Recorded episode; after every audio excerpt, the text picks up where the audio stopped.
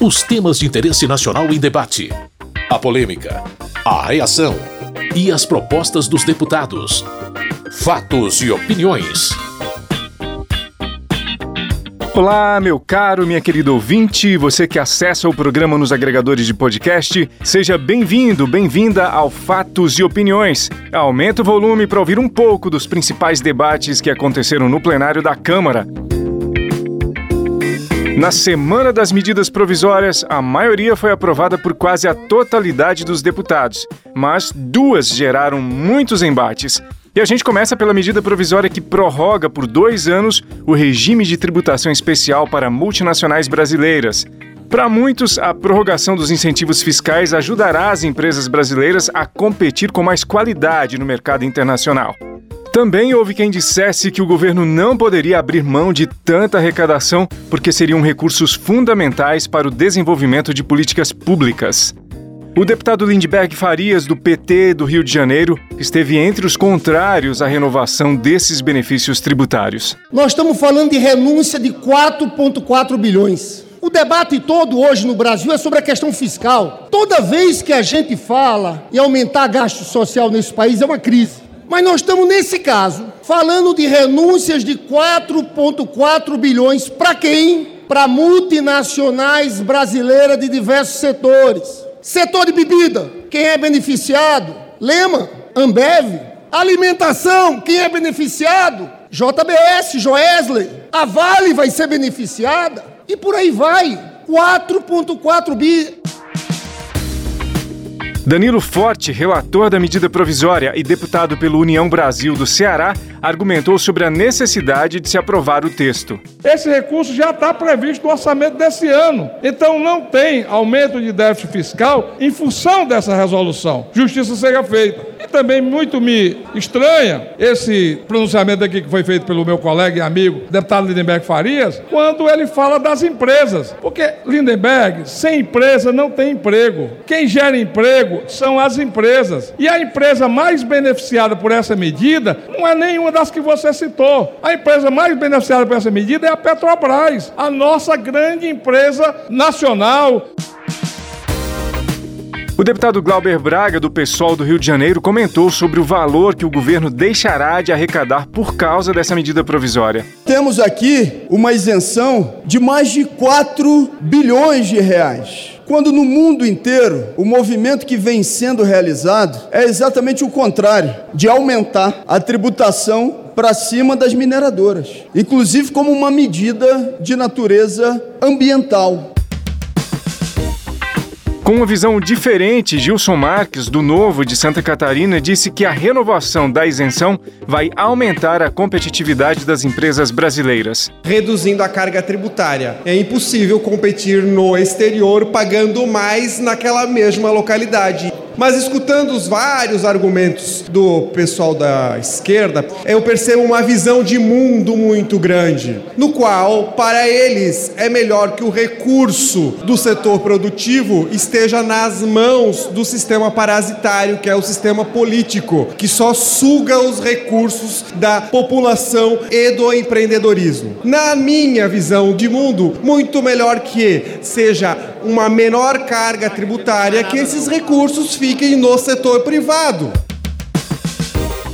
Merlong Solano, do PT do Piauí, lembrou a origem dessa política de desoneração de empresas brasileiras que atuam no exterior. Essa medida provisória apenas prorroga um benefício criado pela Lei 12.973 de maio de 2014. Portanto, um benefício fiscal criado no âmbito do governo da presidente Dilma dentro da compreensão de que a internacionalização de empresas de um país é importante para o crescimento da economia daquele país e que para isso elas precisam de paridade com as demais empresas estrangeiras.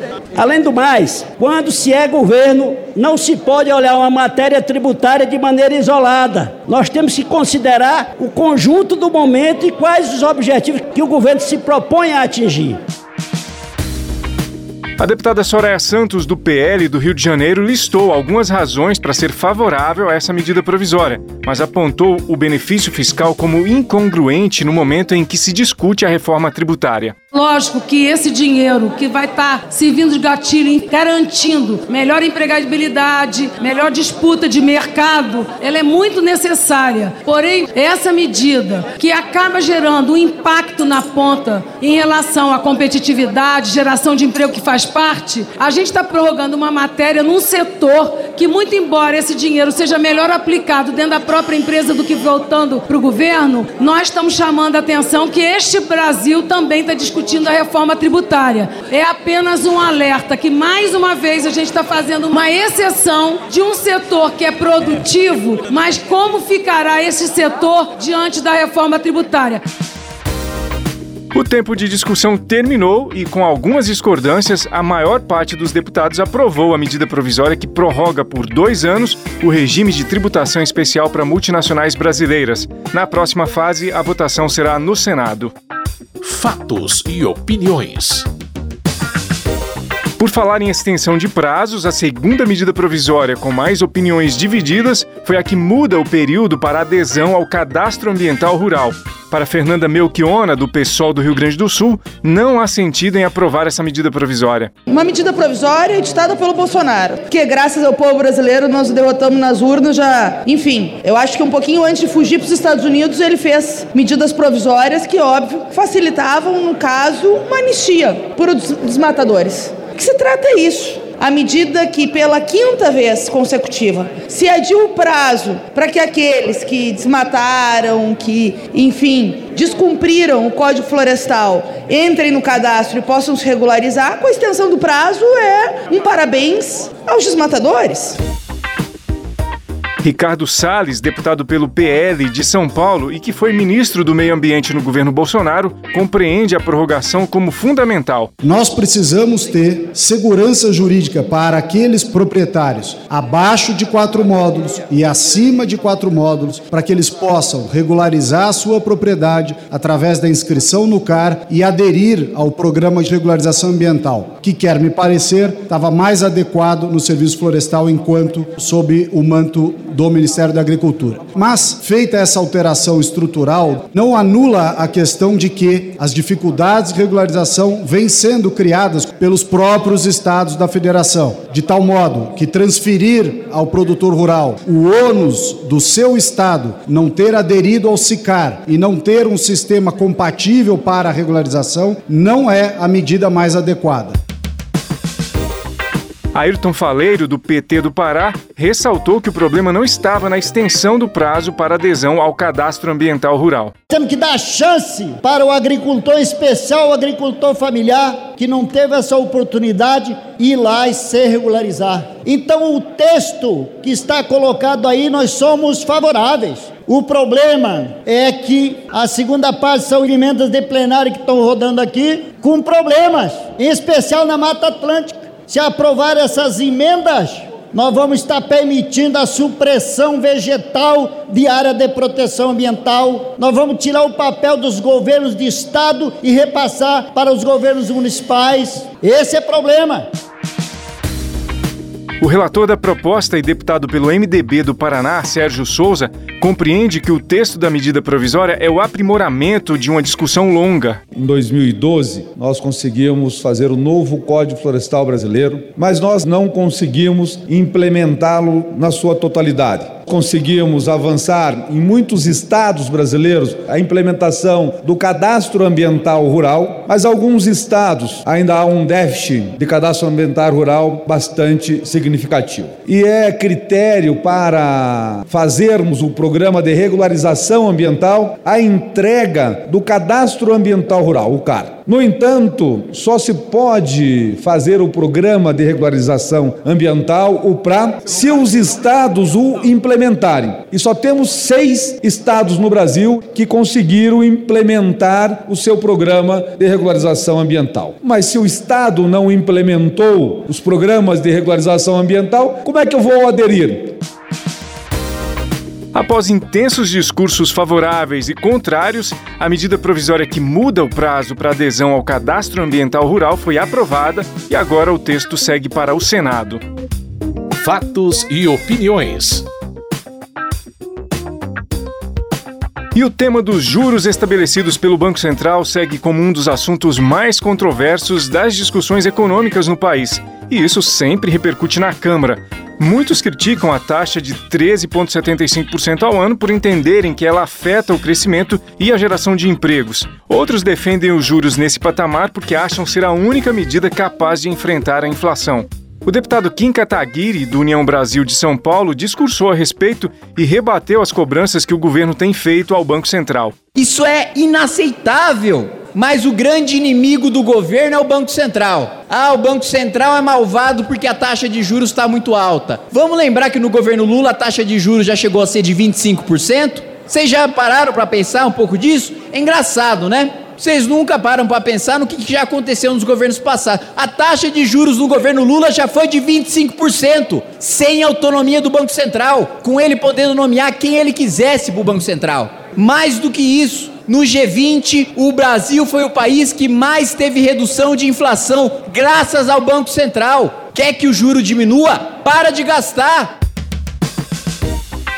Na opinião de Carlos Zaratini, do PT de São Paulo, o Banco Central tomou para si a gestão da economia. Nós estamos vendo a política econômica do Brasil sequestrada por um homem, presidente do Banco Central do Brasil, que não foi eleito por nenhum voto, a não ser o do ex-presidente da República, que o indicou para o mandato de quatro anos. E esse senhor resolveu manter a taxa de juros no Brasil como a maior taxa de juros do mundo. E essa taxa de juros tem uma incidência enorme sobre a vida de todos os brasileiros e brasileiras. É a taxa de juros que leva milhares de empresas, pequena e micro principalmente, a uma situação de grande dificuldade de sobrevivência, porque não conseguem capital de giro para continuar funcionando. Capitão Alberto Neto, do PL do Amazonas, acredita que a situação ruim na economia não tem a ver com o Banco Central, mas seriam para ele consequências de comentários do presidente da República. Essas falas preocupam a nação. O desemprego, a moeda desvalorizada, sem projetos, falas desastrosas atacando o Banco Central, na época da Dilma, a taxa Selic estava 14, o desemprego em alta. Nós fechamos 2022 com essa mesma taxa Selic, com a alta do emprego no nosso país, com desenvolvimento, o Brasil crescendo mais do que a China, uma inflação menor do que a dos Estados Unidos, do que a Inglaterra, do que a Alemanha. O deputado Heitor Chu, do PSB do Rio Grande do Sul, se disse inconformado com a taxa de juros estabelecida pelo Banco Central. Ah, mas não pode reduzir porque vai aumentar a inflação. Eu li no jornal, não pode reduzir porque vai quebrar por causa um banco lá nos Estados Unidos está com problema. Na outra semana porque um banco lá da Suíça vai quebrar. Ora, pois, meus amigos, 13,75% de juro da taxa Selic, isso é para remunerar quem especula, quem não quer investir, quem não quer trabalhar, quem quer efetivamente ganhar dinheiro nas costas dos outros. E eu me pergunto, se no ano passado a inflação foi 5,79, a caderneta de poupança pagou 7,89, não mereceria o poupador então também receber os 13,75? Fatos e opiniões. Sempre quando chega o finalzinho do mês de março, volta às atenções um evento da história brasileira retratado como o golpe militar de 1964. A controvérsia é sempre em torno de ter sido ou não um golpe.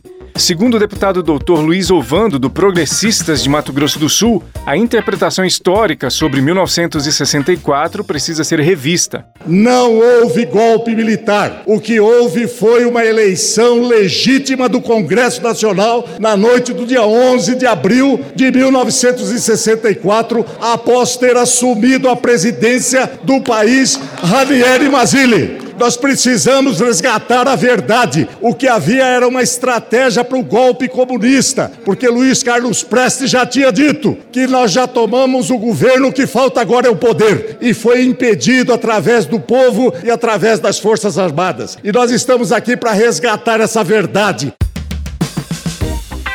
Por outro lado, o deputado Marcon, do PT do Rio Grande do Sul, fala que 1964 deve ser retratado como um momento muito triste. É uma data que ninguém gosta de lembrar. Dia 31 de março de 64, um incrível, bruto golpe militar. Foi um golpe sangrento, um golpe de muitas vidas ceifadas, perseguição política dos militantes sociais, dos movimentos populares, dos partidos de esquerda. Quem defende golpe é porque quer ver sangue. Quem defende golpe é porque quer ver morte, perseguição. Nunca mais 31 de março. Nunca mais ditadura militar. Sargento Gonçalves, deputado pelo PL do Rio Grande do Norte, vê os eventos de março de 1964 como iniciativas de proteção ao Brasil. Eu queria nessa semana que nós comemoramos o contragolpe militar, primeiramente prestar continência aos bravos militares que, atendendo ao anseio da população brasileira, salvou o nosso país do comunismo sanguinário. Queria nesse momento indicar aos que nos ouvem a literatura Verdade Sufocada, do saudoso coronel brilhante Carlos Brilhante Ustra, a história que a esquerda não contou. O deputado Tadeu Venere, do PT do Paraná, disse que a lembrança de 1964 é para que não se repitam casos semelhantes. Para nós, 64 e o golpe deve ser lembrado para que nunca mais aconteça. Quando Adorno fala sobre o nazismo, e pergunto por que que fala sobre o nazismo, Adorno diz que é preciso lembrar para nunca mais repetir. E nós lembramos 64 foi um golpe, foi um golpe contra essa casa, foi um golpe contra a democracia, foi um golpe que destituiu um presidente legitimamente eleito, foi um golpe que prendeu milhares de pessoas, foi um golpe que fez com que milhares fossem exilados, foi um golpe que matou, que torturou, que sumiu com corpos inclusive de um deputado que está homenageado aqui nessa casa. Um golpe como esse só pode ser louvado pelos hipócritas, só pode ser louvado por aqueles que cinicamente se beneficiaram dele e hoje, candidamente, acham que foi uma restauração do país. Para saber mais sobre os projetos votados, rever ou ouvir os debates que aconteceram no plenário nessa semana, acesse o site www.câmara.leg.br. É isso, meu caro, minha querida ouvinte, com sonoplastia de Tony Ribeiro, esse foi o Fatos e Opiniões de hoje. Muito obrigado por sua audiência, você que nos ouve aqui no seu rádio ou nos agregadores de podcast. Tudo de bom e até a próxima semana. Fatos e opiniões. Os temas de interesse nacional em debate. A polêmica, a reação e as propostas dos deputados. Produção e apresentação: Carlos Oliveira.